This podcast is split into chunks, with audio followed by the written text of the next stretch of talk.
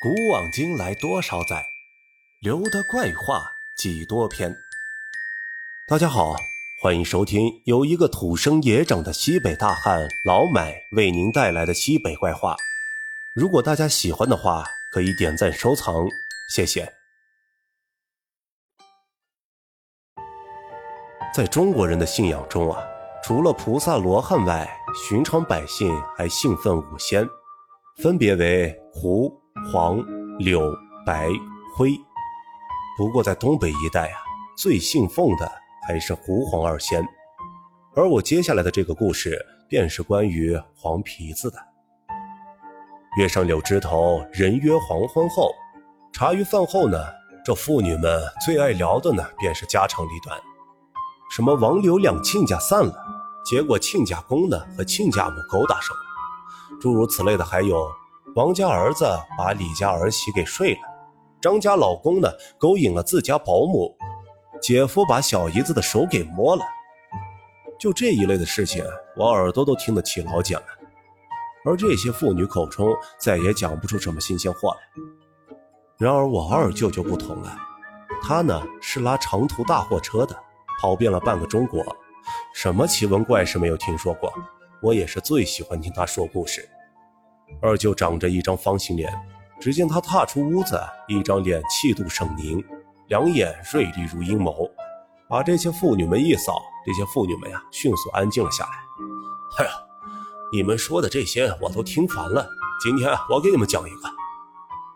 二舅吧嗒了一口烟后，吐出了一口烟圈，那模样呀，真心英俊，看的那些妇女们眼睛都直了，纯爷们儿！接下来。二舅便开始讲道：“早些年呀，我去拉货，走在一条比较偏僻的大路上，而在大路的另一边呀，是一片荆棘树林，平时也没啥人。那时候刚好天擦黑下来，我晃眼看到我前方有一个黄色的东西出现，刚好啊挡在路中。听二舅这么一说，我的心也悬了起来。二舅，是什么东西挡着你了？”黄皮子，东北啊叫做黄皮子，通俗一点就是黄鼠狼。淮南本地人把黄鼠狼呢叫做屁大虎。当大家听到黄皮子三个字时，这些妇女呢都惊愕了，因为黄皮子这个东西啊非常邪门，成精的更可怕。在我看来啊，蛇和黄鼠狼都是带着邪性的，而且也有很多忌讳。二舅深吸了一口气，继续讲道：“当时我定睛这么一看呀，居然是一只黄皮子。这只黄皮子的腿好像被旁边的荆棘给刮伤了，几乎啊都看见骨头了。就这么躺在路中间不能动弹。当时我整个人也是懵的，看到这玩意儿觉得晦气，本想调转车头走人，可惜的是天色已晚，倒转回去呢又要七个小时。可是……”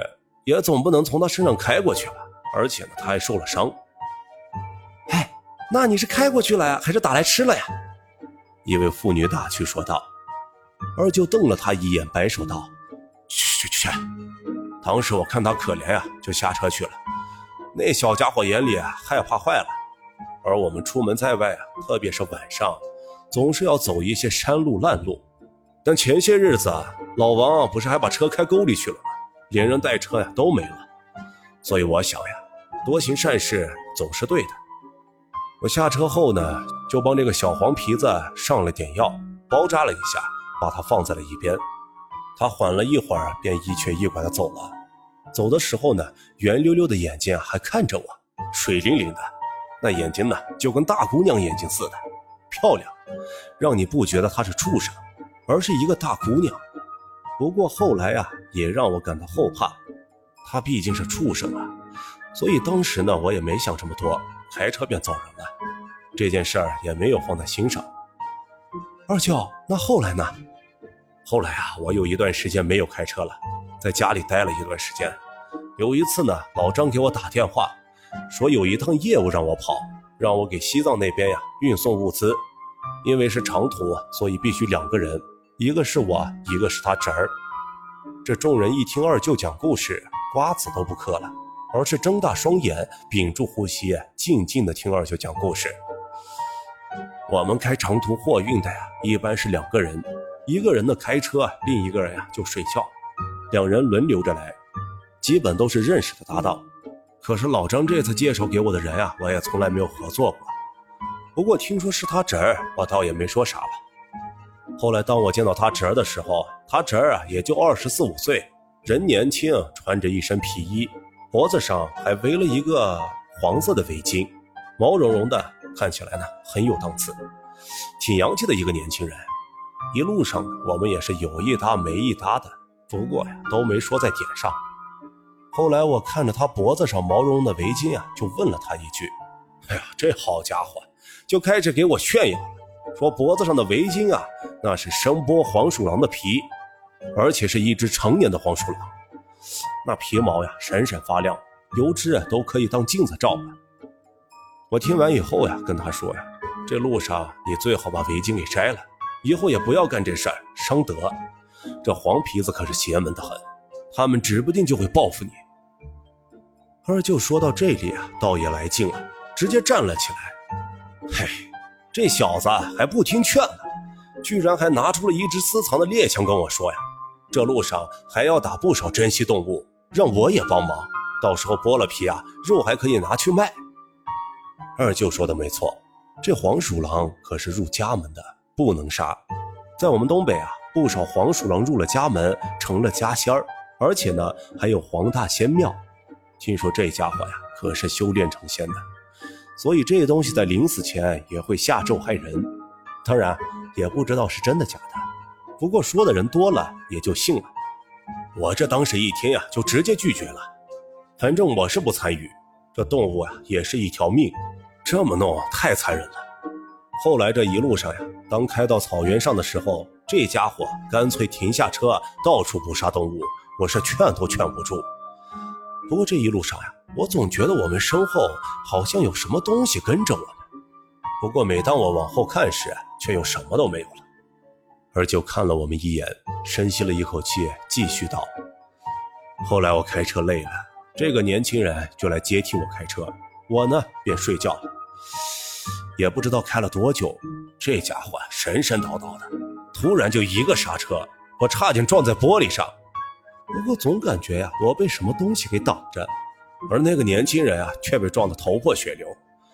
然后呢，他就开始神神叨叨的破口大骂，在车上骂了一会儿，就下车去骂。就在这个时候啊，我忽然看到前方有一双银绿色的眼睛。当我看到这双眼睛啊，整个人我也吓了一跳。这可是我当年救的那个黄鼠狼呀，都长这么大了。可谁知道这黄鼠狼竟然咧嘴冲着我笑，像个人似的。而老张的侄儿啊也气坏了，追着黄鼠狼呢就往树林里跑过去了。二舅的故事到了高潮处啊，我们呀也听的是津津有味。二舅喝了一口水后继续讲道：“嘿，这当时给我吓坏了，我从车上跳下来呀，让他不要去追，可是他呀根本不听我的，对着树林里啊就开始开枪，好像一枪都没打中。也因为树林里树木太多。”不一会儿呀，我都找不到他了。然后我在树林里找了很久，听到一声枪响，顺着枪响就追了过去。哎呀，过去后可把我吓坏了。老张他侄儿啊，竟然吞枪自杀了。那子弹从嘴巴进，后脑子出，白色的脑花子都流了出来。当时我看见就吐了。二舅的故事讲完了，而我呢，却陷入了沉思。二舅这个故事有些不合常理。故事里的那只黄皮子是我二舅当年救下的，那为什么黄皮子要来找老张侄儿的麻烦呢？我思来想去啊，应该是老张侄儿的围巾啊和这只黄皮子的关系不浅，所以那只黄皮子长大了呀才来报仇。有的时候啊，这事情就是这么的巧合，年轻人吞枪自杀。黄鼠狼报复，这是合情合理。可是不合情理的是，不都说黄鼠狼是有恩必报吗？可是也没有听到二舅讲关于黄鼠狼报恩的事情啊。正在我纳闷的时候，二舅啊接了一个电话，高兴的跟我说道：“哎呀，侄儿，太好了！待会儿啊，你新舅妈要来，可漂亮了，一个特水灵的姑娘。而我二舅呀，自从我舅妈死了这么多年了，一直都单着。如今听说一个大姑娘要跟着二舅，心里别提有多高兴了。我这二舅呀，总算熬出头了。等回到家后，我便看到院子里呢站着一个身材高挑、面容姣好的女人。来，侄儿，我给你介绍一下，这就是你的新舅妈，我们马上就要结婚了。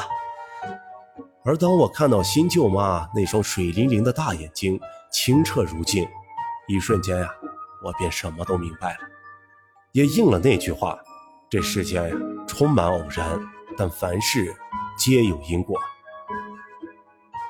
好了，今天的故事呀，到这就结束了。如果你有什么好听的故事，也可以留言分享给我。我们下期再见。